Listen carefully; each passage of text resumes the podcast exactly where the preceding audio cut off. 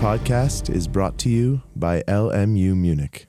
Sie hören den Podcast des Zentrums für Verhandlungen und Mediation an der Ludwig-Maximilians-Universität München. Gespräche zu Verhandlungen, zur Mediation, zu Schiedsverfahren und zu anderen Verfahren der außergerichtlichen Konfliktbeilegung. Heute mit Andreas Hacke im Gespräch mit Herrn Dr. Jürgen Kloweit, Leiter Recht bei der E.ON Kraftwerk GmbH in Gelsenkirchen, über den von ihm mitinitiierten Roundtable Mediation und Konfliktmanagement der deutschen Wirtschaft, einem Arbeitskreis von Vertretern namhafter Unternehmen, die sich darin zum Thema Konfliktmanagement austauschen und der insbesondere die Perspektive und Interessen der Nutzer von Konfliktmanagementverfahren in der Wirtschaft vertritt. Der Roundtable Mediation und Konfliktmanagement wurde durch die Zentrale für Mediation für seinen innovativen Ansatz im Engagement um die Implementierung von Mediation als wichtigem Baustein eines modernen Konfliktmanagementsystems mit dem Sokrates-Preis 2011 ausgezeichnet. Ja, guten Tag, Herr Kloweit. Äh, herzlichen Dank, dass Sie uns zur Verfügung stehen. Äh, Roundtable Mediation und Konfliktmanagement der deutschen Wirtschaft. Was ist das? Ja, guten Tag, Herr Hacke. Ähm, erläutere ich gerne. Viel steckt ja schon im Titel, äh, Roundtable Mediation und Konfliktmanagement. Ähm, man könnte sich ja fragen, warum haben wir da eigentlich differenziert? Ähm, Mediation ist Teil des Konfliktmanagements. Wir haben es bewusst vor die Klammer gezogen, weil wir alle, das heißt die äh, Repräsentanten der im Roundtable vertretenen Unternehmen, ähm, über die Mediation letzten Endes zusammengekommen sind und diesen Kreis gegründet haben uns andererseits aber auch nicht zu sehr auf ein Verfahren, nämlich auf Mediation, beschränken oder konzentrieren wollten, sondern schon das ganze Spektrum in den Mittelpunkt stellen. Ähm, was wir alle gemeinsam haben, ist die Überzeugung, dass eine Frage in der Wirtschaft viel zu selten gestellt wird, die sich ganz banal anhört, aber trotzdem ähm, oft in Vergessenheit gerät, nämlich welches Verfahren passt am besten zu welchem Konflikt. Das ähm, ist ja nur kein Zauberwerk, was sich hinter dieser Frage versteckt, aber in der Praxis erlebt man dann doch oft gewisse Automatismen, die nur einen Teil des ganzen Spektrums beleuchten, meistens ja dann doch die Schiedsgerichtsbarkeit. Und das ist eigentlich ein Anliegen, was uns im Kern alle zusammengeführt hat im Roundtable. Wenn Sie sagen wir, wer ist wir im Roundtable? Ja, das wir fing klein an und wurde immer größer. Ähm, ich will jetzt nicht zu sehr in die, in die Historie sozusagen des Roundtables zurückgehen, aber es fing mal an mit einem, fast hätte ich gesagt, konspirativen Treffen ähm, einiger E.ON-Kollegen, einer davon war ich und einigen Kollegen von SAP. Das war damals die Zeit, als wir bei E.ON angefangen haben, unseren internen Mediatorenpool aufzubauen und über Dritte gehört haben, SAP macht ähnliches. Und da haben wir einfach mal die Köpfe zusammengesteckt und uns in den Katakomben eines Italieners in Gelsenkirchen getroffen. Das ist ja immer gut. und uns entsprechend entspannt ausgetauscht und festgestellt, es gibt viele Parallelen, viele Gemeinsamkeiten. Und am Ende des Gesprächs ähm, kam so der zunächst mal noch vage Gedanke auf, dass es möglicherweise auch noch dritte, vierte und fünfte gibt, die ähnlich denken und ähnliche Interessenlagen haben. Und dann äh, gab es relativ kurz danach die Gelegenheit, das bei einer Konfliktmanagement-Tagung an der Bucerius Law School in Hamburg zu überprüfen. Mhm ähm, mit sehr positiven Befund und Ergebnis. Wir fanden tatsächlich viele Kollegen aus anderen Unternehmen, die gesagt haben, ja, wir sind hm, auch daran interessiert, Konfliktmanagement professioneller zu betreiben. Und dann hatten wir 2008 sozusagen den Nukleus zusammen für die Gründungsveranstaltung in Waldorf bei SAP. Und kurz darauf gab es dann die zweite Veranstaltung bei E.ON in Düsseldorf und inzwischen sind wir bei der 14. und 50 Mitgliedsunternehmen. Also das ist mal in ganz geraffter Form die, die Geschichte des Roundtable. Was sind so die, ähm, die zugkräftigsten Namen unter den Mitgliedern? Das ist ja immer interessant, äh, wenn man sagen kann, die und die sind alle dabei. Ich, wen, wen ja. nennen Sie da am liebsten? Name-Dropping äh, könnte man sagen, wobei es darum nicht wirklich geht. Also man ähm, unterliegt ja so ein bisschen oder er liegt ein bisschen der Gefahr, da immer die Großen zuerst mhm. zu nennen. Wir haben in der Tat viele DAX-Unternehmen, sehen uns aber aber auch nicht als DAX-Club, mhm. was ich gleich vor die Klammer ziehen möchte. Ähm, zwei habe ich schon genannt, die Gründungsunternehmen SAP und E.ON, ähm, die Deutsche Bahn, die Deutsche Bank, die Deutsche Telekom, äh, Siemens, Audi, Areva, ENBW, Fraunhofer Gesellschaft äh, und viele mehr. ähm, inklusive einer sehr leistungsfähigen wissenschaftlichen Begleitung, aber da kommen wir sicher später noch drauf. Ja, gerne. Wenn man die großen Namen so hört und Sie sagen, es sind nicht nur die großen, würden Sie sagen, dass die Tatsache, dass so viele namhafte Unternehmen teilnehmen, eine Sogwirkung hat, auch für ja. kleinere mittelständische Unternehmen mitzuziehen? Ja, äh, ich zögere ein bisschen, äh, weil sich das wahrscheinlich ein bisschen die Waage hält. Sogwirkung ja, vielleicht war der eine oder andere Mittelständler anfangs ein bisschen irritiert über diese DAX-Unternehmen mhm. und hat das ein bisschen falsch zugeordnet. Ich glaube, das haben wir inzwischen korrigieren können. Ähm, und wir haben in der Tat auch viele Mittelständler inzwischen in unserem Kreis. Sogwirkung hat es aber auch äh, zwischen oder unter den großen Unternehmen, in dem Sinne, dass man einfach ähm, ja, äh, den Beweis antreten kann, dass sich auch andere große mit dem Thema befassen, was manchmal intern auch äh, sehr hilfreich ist. Wenn ich jetzt Unternehmer eines mittelständischen Unternehmens wäre und ich wollte teilnehmen, was müsste ich tun?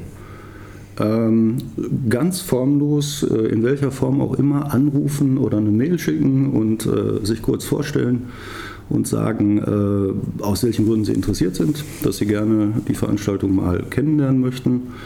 Und dann gibt es in der Regel keine großen Hürden und auch keinen äh, schriftlichen Aufnahmeantrag oder ähnliches.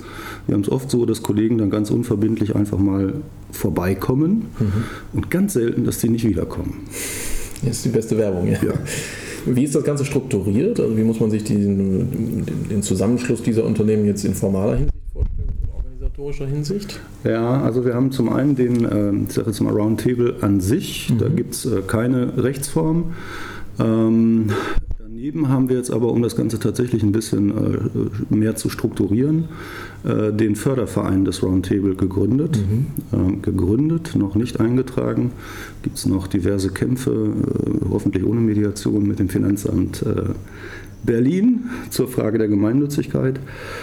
Ähm, das sind sozusagen beiden Kreise, einmal formalisiert in Form des Fördervereins des Roundtables äh, und zum anderen der Roundtable selbst. Innerhalb des Roundtables haben wir zum einen das Strategieteam, mhm. personenidentisch äh, mit dem Vorstand des Fördervereins. Mhm. Ähm, und eine Reihe von Arbeitskreisen. Äh, und wir treffen uns äh, drei bis viermal jährlich zu Plenarsitzungen, also zu Vollversammlungen. Die eigentliche Arbeit des Roundtables läuft aber ganzjährig in den Arbeitskreisen und die Ergebnisse der Arbeitskreise werden dann da halt vorgestellt, verabschiedet, äh, wie auch immer. Was für Arbeitskreise sind das? Ähm, sind ständig wechselnde Arbeitskreise. Ähm, einige davon ähm, äh, ja, sind schon, schon länger aktiv. Also ich selbst bin beispielsweise Mitglied ähm, des äh, Arbeitskreises, der sich mit dem Mediationsgesetz befasst. Mhm. Ähm, wir haben darüber einen Arbeitskreis, äh, der sich mit dem Thema externe Konflikte, B2B-Konflikte mhm. befasst. Ähm, wir hatten einen Arbeitskreis, äh, der sich mit dem unternehmensinternen Marketing von Konfliktmanagement und Mediation befasst hat. Ich sage deshalb hatten, weil der äh, Ansatz dieser Arbeitskreise der ist, das sind dynamische Arbeitskreise. Mhm. Die machen ihre Arbeit und wenn die Arbeit erledigt ist, löst sich der Arbeitskreis auf und widmet sich neuen Aufgaben. Es gibt einen weiteren Arbeitskreis, in dem unser momentan noch gar nicht veröffentlichtes Logo entwickelt wurde, mhm. ähm, das wir gerade schützen lassen. Ähm, ja, das ist äh, eine kleine Auswahl der Themen, die halt ständig nach Aktualität angepasst werden. Gibt es irgendwelche übergreifenden Ziele, die sich der Roundtable selbst setzt, die er dann mit den verschiedenen Arbeitskreisen versucht zu erreichen? Und wenn ja, was sind diese Ziele? Ja, ich würde sogar noch einen Schritt weiter gehen. Äh, wir gehören nicht zu denen, die sagen, ähm, wer Visionen hat, muss zum Arzt gehen. Das war tatsächlich eine unserer ersten Übungen. Oder wer einmal nicht weiter weiß, gründet einen Arbeitskreis. ja, das habe ich auf dem Weg hierhin noch im Radio gehört. Ja. Mit leicht negativem Unterton, den ich im Roundtable überhaupt nicht bestätigt finde, was mhm. die Arbeitskreise angeht. Aber in der Tat, die erste Übung in Anführungszeichen war, dass wir uns äh, zusammengesetzt haben und gefragt haben, wo wollen wir eigentlich hin? Mhm. Darf ja nicht vergessen, das ist ein Kreis, der aus ganz unterschiedlichen Branchen kommt, mhm. sicherlich mit einem gemeinsamen Grundinteresse und Anliegen, ähm, Konfliktmanagement möglichst intelligent und gewinnbringend einzusetzen, aber halt aus ganz unterschiedlichen Perspektiven betrachtet. Und ähm, wir haben dann tatsächlich relativ intensiv uns mit der Frage zunächst mal auseinandergesetzt, was ist die Vision des Roundtable, ähm, die man im O-Ton sozusagen auf unserer Homepage nachlesen kann. Ähm, ganz kurz gefasst ähm, wollen wir erreichen und uns dafür einsetzen, dass Konfliktmanagement in Unternehmen irgendwann genauso selbstverständlich und etabliert ist, wie es andere Disziplinen heute sind.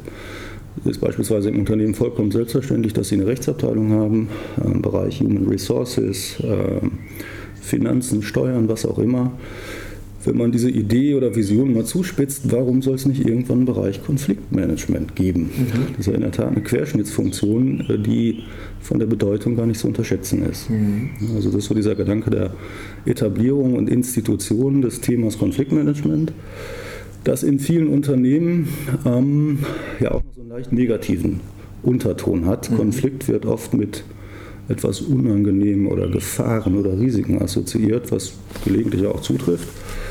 Aber Konflikte haben ja auch eine zweite Seite und können auch eine Chance beinhalten und sind, glaube ich, gerade auch im unternehmensinternen Bereich auch so eine Art Frühwarnsystem. Ein Konflikt zeigt mir immer, da läuft irgendwas in die falsche Richtung. Mhm. Und das ist erstmal positiv, dass ich diesen Hinweis bekomme. Mhm und dann möglichst äh, frühzeitig aufgreifen kann. Also das ist ein weiteres Anliegen und wir wollen uns natürlich wissenschaftlich vertieft mit bestimmten äh, Themen auseinandersetzen, Ansprechpartner auch äh, für die Politik sein, was mhm. gerade jetzt anlässlich des Mediationsgesetzes auch passiert. Ähm, und uns auch ja, der gesamtgesellschaftlichen Akzeptanz und Verbreitung der Mediation widmen, natürlich im Spezialsegment der Wirtschaft. Hm. Wenn Sie sagen wissenschaftlich, äh, Sie haben es vorhin schon angesprochen, es gibt eine wissenschaftliche Begleitung durch die Viadrina in Frankfurt an der Oder. Wie sieht das genau aus? Ähm, ja, das sieht in der Praxis so aus, dass alle unsere Sitzungen begleitet werden, mhm. meistens von Herrn äh, Professor Kirchhoff, mhm.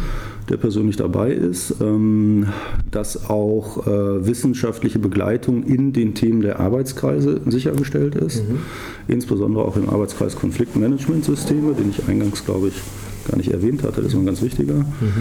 Ähm, und es gibt äh, ja eine Studienserie, die über ziemlich einmalig in Deutschland über zehn Jahre insgesamt angelegt ist, der Europa-Universität Viadrina und PricewaterhouseCoopers. Mhm. Ähm, drei dieser Studien sind schon in der Welt. Die vierte wird ähm, ja, Ende des Jahres, Anfang nächsten Jahres das Licht der Welt erblicken. Und dann gibt es noch eine Abschlussstudie, die geplant ist im Jahr 2015, sodass man dann wirklich über einen Zyklus von zehn Jahren relativ genau die Beobachtung ähm, äh, dokumentiert hat, was hat sich seitdem im Bereich der Wirtschaft insbesondere getan, im Bereich Konfliktmanagement. Und da gibt es auf allen Ebenen sehr äh, intensiven Austausch zwischen Praxis und Wissenschaft, von dem beide Seiten profitieren. Denn die Wissenschaft braucht irgendwo ein Untersuchungsobjekt äh, und findet viele bereitwillige Untersuchungsobjekte. Und die Unternehmen profitieren natürlich davon, dass ähm, das Ganze auch von einer renommierten wissenschaftlichen Institution begleitet wird. Das heißt, Sie sind gleichzeitig äh, Laborant und Versuchskaninchen sozusagen. So könnte man sagen, ja. Mhm. Ähm, welche handfesten Ergebnisse, die für Sie von Bedeutung sind, hat der Roundtable bisher zutage gefördert? Ähm, erfreulich viele. Und deshalb ist dieser Spruch, der etwas negativ belegt ist mit den Arbeitskreisen beim Roundtable nun wirklich nicht zutreffend. Mhm. Die Arbeitskreise sind unglaublich produktiv und zwar alle. Ähm, nachlesen kann man, was jetzt Veröffentlichungen angeht, äh, möglicherweise am meisten in Erscheinung getreten der Arbeitskreis, der sich mit dem Mediationsgesetzgebungsvorhaben mhm. äh, befasst, na, aus naheliegenden Gründen. Mhm. Ähm, es gibt ja das Positionspapier des Roundtable zur Umsetzung der europäischen Mediationsrichtlinie und weitere Stellungnahmen zu diesem Thema, die erfreulicherweise auch im BMJ zur Kenntnis genommen werden. Äh, was nicht immer heißt, dass man sich mit allen Positionen durchsetzt, aber das findet schon Beachtung, auch aufgrund der Tatsache, dass ähm, wir mit dem Roundtable, ich glaube, eine Lücke geschlossen haben. Mhm. Denn bisher gab es eine Reihe von Interessenvertretungen, Mediationsverbänden, die eher die Anbieterseite mhm. repräsentiert haben, aber äh, das Gegenüber auf Seite der Nutzer und Anwender fehlte eigentlich ähm, sodass da schon ein großes Interesse auch auf Seiten der Politik bestand, die Position und besteht, die Position der Unternehmen kennenzulernen. Ähm, in ähnlicher Form gibt es aber auch ganz konkrete Ergebnisse in weiteren Arbeitskreisen. die wir ähm, in Hamburg, äh, ich glaube, das kann man bei der Gelegenheit schon mal als Ankündigung unterbringen, auch der Öffentlichkeit vorstellen werden. Mhm. Äh, in Hamburg findet am 25. und 26. Oktober ähm, die äh, aktuelle Konfliktmanagement-Tagung äh, an der Buceres Law School mhm. statt. Und wir nutzen diesen Termin, um uns im Vorfeld zu unserem 15. Plenartreffen mhm. zu versammeln und uns dann am Mittag des 25. sozusagen zu öffnen mhm. äh, und da auch äh, explizit die Ergebnisse der Arbeit seit 2008 vorzustellen. Mhm. Ohne dem jetzt vorgreifen zu wollen, ja. ähm, wenn Sie sagen, Sie haben eine Vision mit dem Roundtable, die darin unter anderem darin besteht, dass das Thema Konfliktmanagement einen Platz einnimmt, der der Bedeutung von Konflikten in Unternehmen gerecht wird und vielleicht ebenso äh, bedeutsam ist wie andere ständige Abteilungen in Unternehmen. Wie weit würden Sie sagen, um jetzt ein bisschen mal hinter die Kulissen der Teilnehmer auch im Arbeitskreis zu schauen, wie weit sind wir in Deutschland auf dem Weg? Wo stehen wir da? Wenn Sie sagen, wir haben vielleicht 1000 Meter Strecke vor uns, wo sind wir da im Moment so im Mittel? Also ich glaube, wir haben den Startblock deutlich verlassen, was ja schon mal gut ist. Der erste Schritt ist ja manchmal der schwierigste. Mhm. Und ähm, wir haben sicherlich mehr als nur einen Schritt unternommen. Äh, man muss sich aber, glaube ich, auch immer wieder bewusst machen, die Kollegen, die sich in diesem Kreis treffen, die muss ich nicht mehr überzeugen. Mhm. Ja? Die sind sicherlich nicht oder noch nicht repräsentativ für das Gesamtbild der Wirtschaft. Mhm. Also so gesehen glaube ich schon, dass wir noch einen großen Teil der Strecke vor uns haben. Ähm, aber was sich bemerkbar macht, ähm, gerade auch durch die Dynamik, die sich aus dem Roundtable ergibt, dass immer mehr Unternehmen tatsächlich erkennen, welcher Wert darin liegt. Denn das Ganze ist ja nun kein persönliches Hobby der dort Anwesenden und dient auch keinen äh, Ideal, äh, weiß ich nicht, idealistischen äh, Überzeugungen, mhm. sondern einfach der Überzeugung, dass das Ganze aus, aus Geschäfts ähm, Perspektive Sinn macht mhm. ja, und den Unternehmen auch konkreten Nutzen bringt. Und das ist eigentlich das schlagende Argument, das sich in immer mehr Unternehmen dann auch durchsetzt. Mhm. Was machen die Unternehmen dann handfest? Also wenn Sie sagen, Sie sind, die haben die Startblöcke verlassen, das heißt, erste Maßnahmen werden ergriffen. Was sind denn so die Maßnahmen, die in den Unternehmen, die sich mit dem Thema sehr aktiv jetzt befassen und im Roundtable verbunden sind, äh, umgesetzt werden und die beachtlich sind, die vielleicht auch als Beispiel dienen können für andere, um das Thema entsprechend ja. voranzubringen? kann ich gerne ein bisschen erläutern. Vielleicht äh, mal ganz grob geklustert in, in zwei große Fallgruppen, mhm. nämlich einmal die Gruppe der Unternehmen, zu denen auch E.ON gehört, die bisher, muss ich sagen, äh, den Schwerpunkt im innerbetrieblichen Bereich hatten, mhm. also innerbetriebliches Konfliktmanagement betreiben. Ähm, äh, kennzeichnend dafür ist zum Beispiel der Aufbau eines internen Mediatorenpools. Mhm. Ähm, wir haben bei E.ON inzwischen 120 Kollegen intern zu Mediatoren ausgebildet. Mhm. SAP verfügt über einen äh, ähnlichen internen Mediatorenpool, im Übrigen auch über einen internen Coachingpool, auch ein mhm. interessanter Ansatz. Die Deutsche Bahn baut ebenfalls einen Mediatorenpool auf. Ähm, organisatorisch immer ein bisschen anders ausgestaltet, teilweise an die Ombudsstelle des Konzerns, des Unternehmens angesiedelt, bei uns äh, vielleicht ein bisschen atypisch im Rechtsbereich mhm. angesiedelt, ähm, worauf es aber gar nicht so sehr ankommt, weil das sehr interdisziplinär aufgebaut ist, muss irgendwo gesteuert werden. Die Stelle ist, glaube ich, aus meiner Sicht gar nicht so entscheidend, mhm. wo das passiert. Ähm, und dann gibt es eine weitere Strömung von Unternehmen, die im Bereich B2B äh, mhm. wirklich sehr, sehr äh, fortgeschritten agieren. Äh, beispielsweise Bombardier Transportation, mhm. die ähm, wie viele andere ja auch geradezu darauf angewiesen sind, bei komplexen Projekten, wo die Vertragskette sich teilweise über den ganzen Globus ähm, erspannt, ähm, ist es natürlich misslich, wenn irgendwo in dieser Kette der Konfliktblitz einschlägt, ähm, muss man dafür Sorge treffen, dass man damit möglichst intelligent umgeht. Mhm. Ja, und äh, da hat Bombardier sogenannte Conflict Resolution Recommendation Matrix entwickelt. Mhm. Hört sich kompliziert an, ist vom Prinzip aber ähm, bewundernswert einfach. Das ist tatsächlich ein Programm, was die Kollegen da entwickelt haben, selbst entwickelt haben ähm, das verpflichtend ähm, nicht nur von den dortigen Juristen, sondern auch von den Contract Managern eingesetzt wird. Ähm, einfach Frage-Antwort gestützt mhm. und am Ende dieses Programms wird eine Verfahrensempfehlung ausgespuckt, sozusagen, beziehungsweise mehrere Verfahren in einer bestimmten Priorität. Ähm, und das, da schließt sich der Kreis dann wieder zu der Ursprungsfrage, welches Verfahren passt am besten zu welchem Konflikt.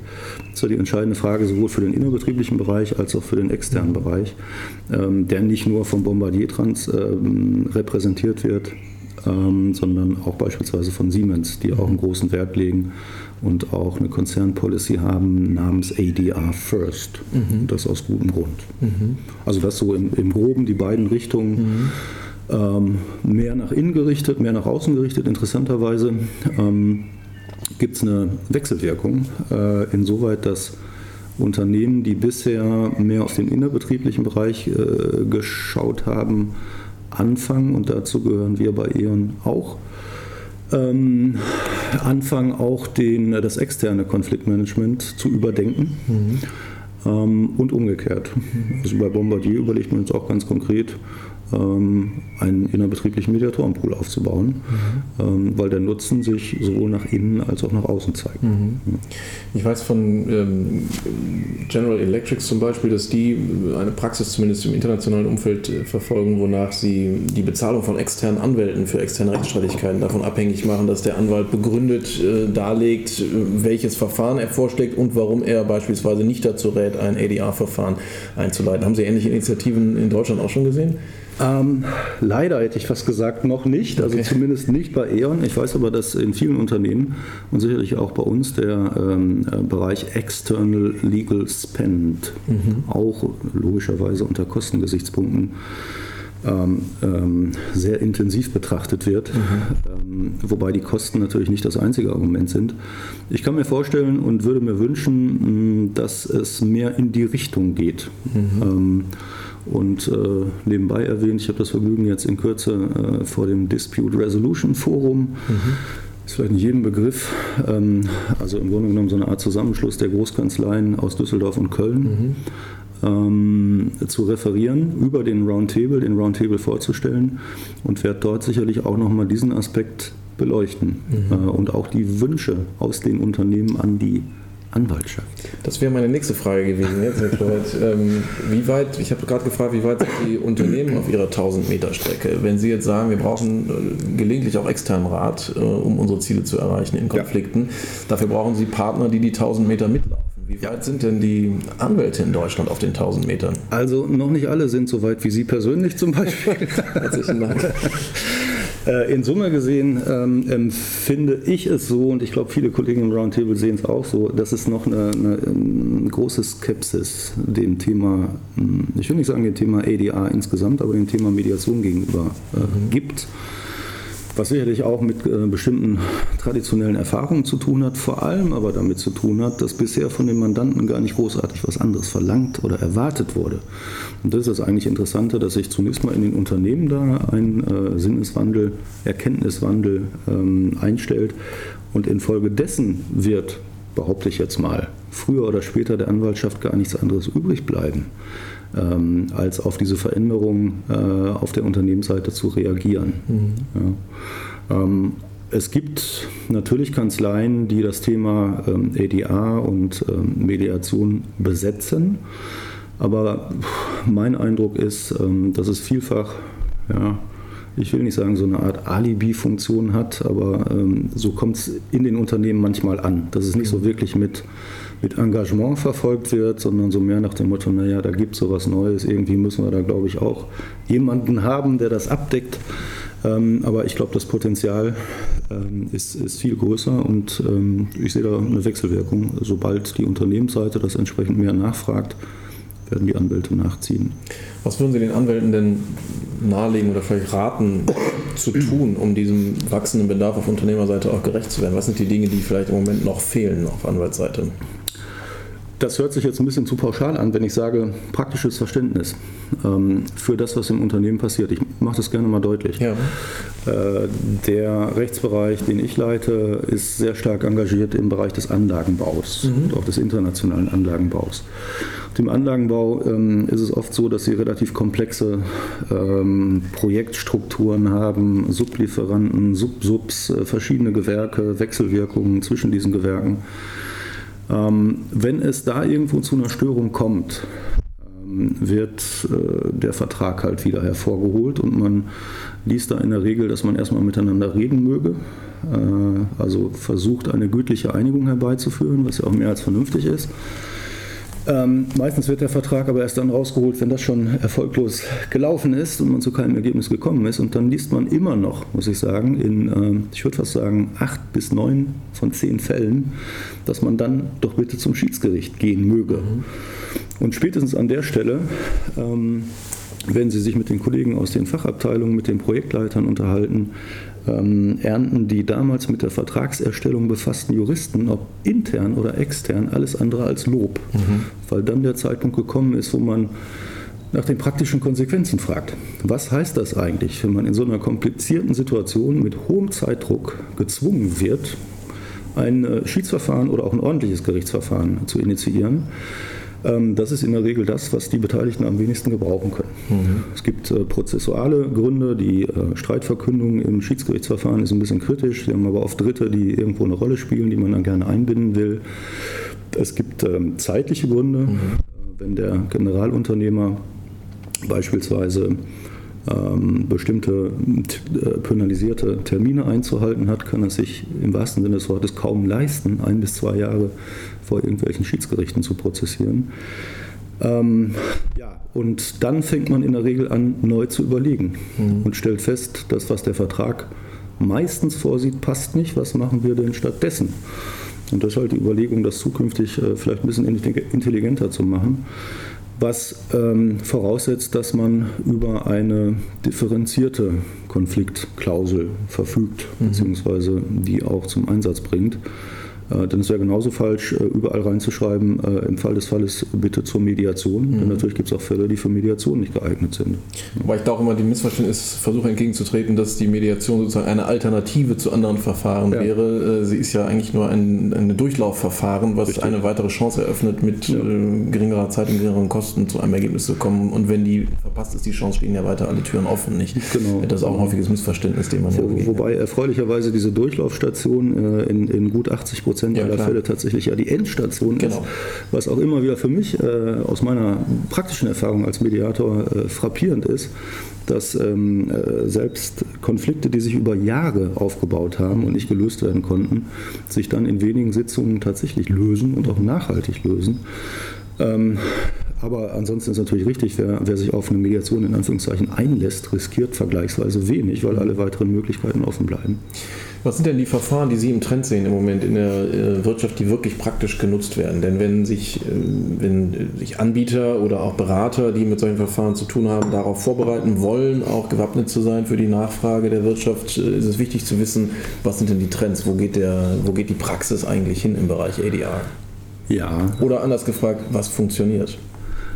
Ja, Mediation funktioniert. Mhm. Das ist ähm, ähm, belegt sozusagen äh, nicht nur durch entsprechende Statistiken, sondern auch durch meine persönliche Erfahrung, aber auch durch die Erfahrung der Kollegen aus dem Roundtable. Mhm. Das, was man immer wieder liest, ähm, stimmt. 80 bis 85 Prozent der Fälle ähm, führen tatsächlich zur Einigung. Ähm, und es funktionieren sicherlich auch andere ähm, Verfahren die Alternativen eröffnen zur ordentlichen Gerichtsbarkeit oder zur Schiedsgerichtsbarkeit die ja auch noch ihren Platz hat, nur mal zwischendurch zur Beruhigung für die Anhänger dieser Verfahren. Wenn es um eine grundsätzliche Rechtsfrage geht, äh, ist man in der Mediation sicherlich vollkommen fehl am Platz. Mhm. Ähm, aber es gibt eben auch andere Dinge, wo es mehr um tatsächliche Fragen geht, äh, wo dann beispielsweise ein äh, Sachverständigen oder ein Schiedsgutachten hilfreich sein kann und auch ein Gerichtsverfahren ähm, entbehrlich machen kann. Es gibt im internationalen Bereich, wenn sich die Standardverträge der FIDIC ansehen, ähm, Dispute Adjudication Boards. Mhm. Ähm, das heißt, die Adjudikation gerade im Baubereich, im Anlagenbaubereich, funktioniert ganz offensichtlich auch sehr gut. Das erscheint ja zunächst mal so ein bisschen paradox.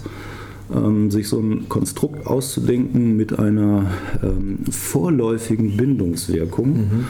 Ähm, Konstruktion muss ich Ihnen jetzt nicht erklären, aber ähm, ein bisschen ausführlicher. Äh, die Adjudikatoren entscheiden dann. Die Entscheidung der Adjudikatoren ist grundsätzlich verbindlich, es sei denn, sie wird von einer oder beider Parteien angegriffen. Mhm. Wenn das der Fall ist, aber wirklich als Ultima Ratio greift dann in der Regel ähm, das Schiedsgericht mhm. als, als ähm, letzte Auffanginstanz. Mhm. Auch da ähm, stellt man fest, trotz dieser vorläufigen Bindungswirkung äh, bleibt es oft bei dem Ergebnis, das in der Adjudikation herausgekommen ist. Ähm, also Adjudikation funktioniert sicherlich auch, ist in Deutschland, glaube ich, noch ein wenig unbekannter oder weniger gebräuchlich. Ähm, aber im äh, internationalen Bereich und gerade im englischsprachigen Bereich, äh, glaube ich, schon äh, sehr vertraut und sehr bewährt auch in der Praxis. Mhm. Also da sehe ich äh, sicherlich auch eine Tendenz, dass es in die Richtung geht. Und was mehr in Richtung Konfliktprävention geht, ich bin bei meinen Antworten jetzt immer ein bisschen geprägt durch den Anlagenbausektor. Mhm. Ähm, ist aber sicherlich auch übertragbar auf andere Projekte. Ist projektbegleitende Dispute Resolution Boards beispielsweise einzusetzen, mhm.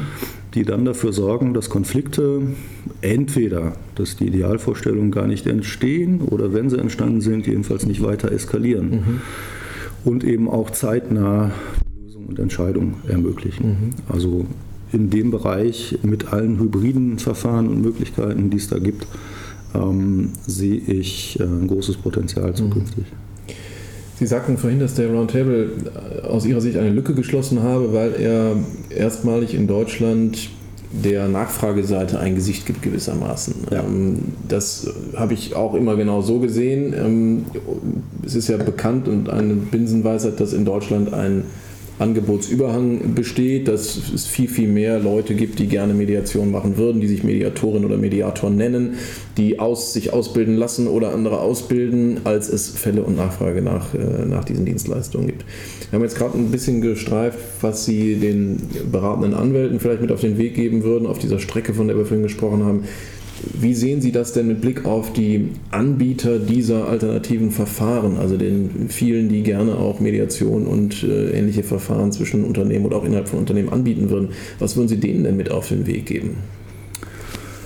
Ja, da ähm, bin ich mir offen gestanden nicht ganz sicher. Es, Im Moment gibt es ähm, eine Entwicklung, die nicht gesund ist. Mhm. Wenn ich jetzt mal mich auf den freien Mediatorenmarkt beziehe, es ist so, dass, dass viele sehr engagiert in die Ausbildung gehen äh, und nach der Ausbildung sehr desillusioniert dastehen, ähm, weil sie spätestens dann heute zumindest noch feststellen, ähm, es gibt kaum Nachfrage oder wenig Nachfrage. Ähm, da hat sich zwar schon vieles geändert und gebessert in den letzten Jahren, aber wenn die Entwicklung sich so weiter fortsetzt, dass viele von denen, die dann feststellen, mit Mediation verdiene ich im Moment kein Geld, also bilde ich als Ausbilder neue Mediatoren aus, fortsetzt, dann ist das ähm, ein Zirkel, der irgendwie in die falsche Richtung äh, sich fortsetzt. Ähm, ich würde trotzdem eine Empfehlung aussprechen, das, was man lernt im Rahmen der Mediationsausbildung, kann man vielfältigst einsetzen, gewinnbringend. Und deshalb wehre ich mich beispielsweise auch ähm, äh, konzernintern immer ein bisschen gegen die Frage, wie viel Mediation habt ihr denn schon gemacht? Mhm. Sie können die gerne aufstellen. Also ich scheue die Frage nicht, aber ich halte die Frage für falsch, mhm. zu verkürzt. Äh, denn im, im konzerninternen Bereich und, und generell halte ich es für entscheidender und wichtiger zu fragen, welchen Nutzen bringt das, was man als Mediator lernt, dem Konzern mhm. oder dem freien Mediator. Mhm. Und äh, da ist die Rückkopplung eigentlich durchgängig so. Ähm, dass man in Verhandlungssituationen, in schwierigen Gesprächssituationen davon profitiert. Ähm, ich glaube, man muss auch ein bisschen mehr Fantasie aufwenden. Alleine das Thema Verhandlungen äh, ist ein Thema, mm, das noch eine ganze Menge Luft nach oben lässt im Sinne der weiteren Professionalisierung. Also warum nicht auch ein Geschäftsfeld anstreben, das sich Verhandlungscoaching oder wie auch immer nennt. Ja. Entspricht übrigens auch der Rückmeldung vieler Teilnehmer unserer Ausbildung, die dann sagen, naja, ich habe jetzt nicht äh, zig Mediationsfälle, vielleicht noch nicht mal einen Mediationsfall selbst mediiert, aber gleichwohl war es die Sache wert, weil ich ganz viel für meine anwaltliche oder sonstige berufliche Tätigkeit ja. mitnehmen konnte, was mir täglich nutzt beim ja. Verhandeln, beim Unterstützen von Mandanten in Verhandlungen und ähnlichem. Kann ich nur bestätigen. Also äh, selbst wenn man nicht in der Rolle als Mediator unterwegs ist, sondern als äh, normaler Unternehmensjurist, wobei das ja kein Widerspruch sein muss, äh, profitiert man immens davon, weil sich einfach das Verhandlungsrepertoire, das man hat, ähm, entsprechend vergrößert. Und auch in ganz klassischen Verhandlungssituationen ähm, vermeidet man damit äh, häufig, dass sich ein Knoten bildet. Passiert ja manchmal, mhm. wenn man so klassisch positionsorientiert, basarmäßig verhandelt. Das kann gut gehen, aber manchmal äh, läuft es in eine Sackgasse. Mhm. Und wenn ich dann nicht ein Instrumentarium habe, um diesen Knoten wieder zu lösen, ähm, kann ich ein Problem haben mhm. und schlimmstenfalls ohne Ergebnis äh, nach Hause fahren müssen. Ähm, und die Möglichkeiten, die man da hat, ähm, äh, mit einer Mediationsausbildung ähm, äh, sind wesentlich größer. Wie sieht die Wirtschaft, so sie im Roundtable sich trifft, das in Planung befindliche oder im Gesetzgebungsverfahren befindliche Mediation? wenn es da überhaupt eine gemeinsame Sicht gibt. Ja, die gibt es. Die gibt's. Wir haben ja extra äh, eigens dafür einen, einen Arbeitskreis mhm. gegründet. Und zwar nicht, weil wir nicht mehr weiter wussten, sondern weil es uns ein Anliegen war, die äh, Position der Unternehmen da einzubringen. Grundsätzlich sehen wir das Mediationsgesetz positiv. Ich glaube, man darf sich nicht zu viel davon versprechen. Ich weiß nicht, ob es wirklich einen Nachfrageboom auslöst. Andererseits äh, mag es sein, dass ähm, in Deutschland bestimmte Dinge auch ähm, erst dann richtig ernst genommen werden, wenn es ein dazu passendes Gesetz gibt. Ähm, wogegen wir uns von Anfang an auch in unserem Positionspapier hauptsächlich gewandt haben, ist ähm, die Einführung eines Zulassungsmodells äh, für Mediatoren, was nicht etwa bedeutet, dass Qualität in der Mediation für uns nicht wichtig wäre, ganz im Gegenteil. Immer für wesentlich zu kurz gegriffen erachtet, dass man das an äh, der reinen Ausbildungsstundenzahl festmacht, was vielfach versucht worden ist und sich möglicherweise jetzt auch durchsetzt mit einem wir, Mindestkanon von 120 Ausbildungsstunden, der sich abzuzeichnen scheint. Ähm, mit denen wir auch leben können. Aber wir hätten es besonders kritisch gefunden, wenn man bestimmte gesetzliche Privilegien des Mediationsgesetzes abhängig macht von einer bestimmten Ausbildung.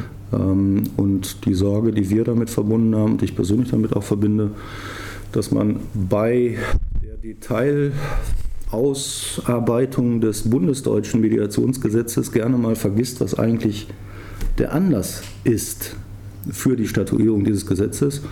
Und das ist eine europäische Mediationsrichtlinie, die insbesondere den grenzüberschreitenden Verkehr äh, in Zivil- und Handelssachen im Blick hat. Und wenn ich da ähm, zu unterschiedlich vorgehe in den einzelnen Mitgliedstaaten, äh, habe ich das, was eigentlich gefördert werden soll, behindert. Mhm. Und äh, da sind wir manchmal einigermaßen konsterniert, dass der Gesetzgeber alles Mögliche diskutiert, aber ähm, diesem Punkt äh, scheinbar nicht die Bedeutung beimisst, äh, wie man es tun sollte. Sie sagten gerade, dass die Ausbildungsstundenzahl für Sie als äh, Nachfrager nicht ausschlaggebend ist. Ähm, das führt mich nochmal zurück zu der Frage, die wir vorhin diskutiert haben, was sozusagen der Rat für, für die Anbieterseite seitens der Wirtschaft wäre. Ähm, mich treibt auf die Frage um, was eigentlich die Kriterien sind, nach denen die Wirtschaft, die mit Konflikten befasst ist und vielleicht externe äh, schlichter Mediatoren, Dritte, Neutrale sucht, ähm, an diese Dritten anlegt. Worauf kommt es an, wenn man als Mediatorin oder als Mediator erfolgreich sein will, aus Sicht der Wirtschaft, die Konflikte so behandeln möchte? Ähm, ja, im, im, Großen und Ganzen muss man sagen, man, man kennt äh, den relativ kleinen Kreis, der vielleicht in, de facto auch größer sein kann. Ja, das will ich gar nicht ausschließen. Aber was entscheidend ist, ist ähm, Empfehlung vom Hörensagen, aus eigenem Erleben sozusagen. Ähm, wenn jemand da seine Sache gut gemacht hat, äh, ist es sowas von irrelevant, ob der jetzt 120 oder 1200 Stunden Ausbildung hatte. Erfahrung ist sicherlich ein wichtiger Punkt. Ähm, von daher ist es zu eindimensional ähm, und wird in der Praxis auch anders gehandhabt, ähm, als dass man es jetzt nur an bestimmten formalen Kriterien festmachen könnte. Richtig ist, ist sicherlich, dass man ausschließen muss, dass jemand, äh, was gesetzlich ja noch möglich wäre, der überhaupt keine Mediationsausbildung hat, als Mediator firmiert.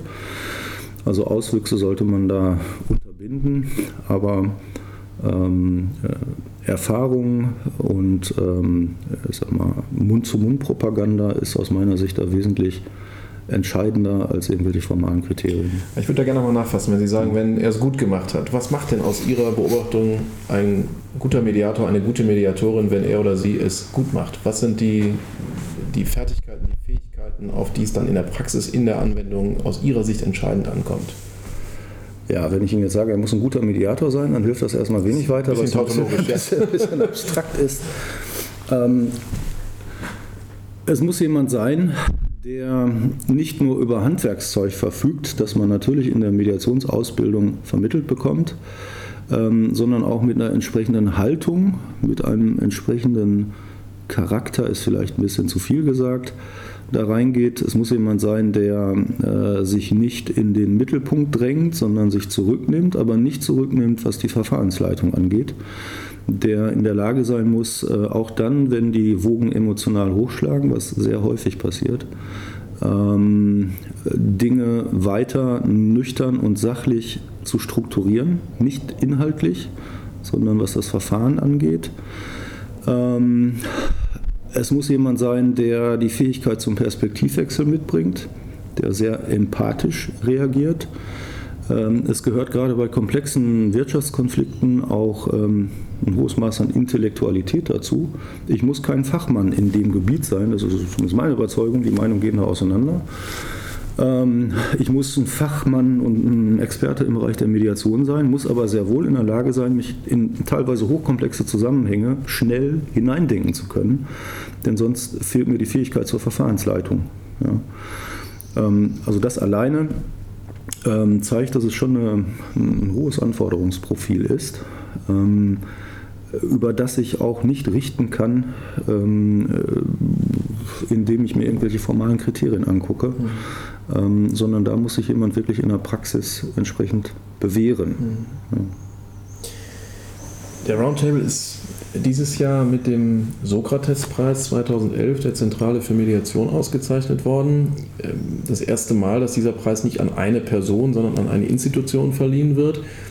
Welche Bedeutung hat das für Sie und auch die anderen Mitglieder des Roundtables, diese Auszeichnung?